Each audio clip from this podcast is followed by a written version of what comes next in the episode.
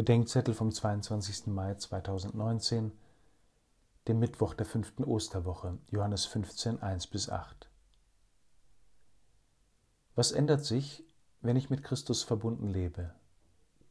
Von einigen Veränderungen war hier schon die Rede. Friede, Mitliebe, Unterscheidungs- und Entscheidungskraft, ein Miteinander, das bis in den Himmel reicht, und Leben, das der Tod nicht töten kann. Mit Christus ändert sich auch die Weise, wie wir etwas hervorbringen. Im Gleichnis von Weinstock spricht Jesus vom Fruchtbringen. Fruchtbringen ist die Alternative zum bloßen Machen. Machen heißt, etwas bewerkstelligen, es selbst vollenden und verantworten. Das zu können, ist eine schöne Gabe, für die wir dankbar sein können.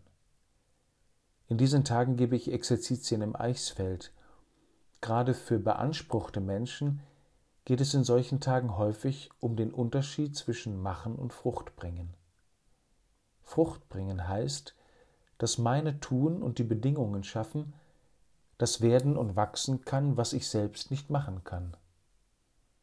Im Evangelium sind der Weinstock und der Sämann dafür schöne Beispiele. Die Rebe lebt vom Empfangen und bringt hervor, was sie empfängt. Der Sämann ackert, sät und jätet, und während er schläft, lässt Gott wachsen. Wir dürfen nicht allein beim Machen bleiben. Je mehr wir uns einwurzeln im Leben Gottes, werden wir weniger nach Machbarkeit und mehr nach Fruchtbarkeit fragen.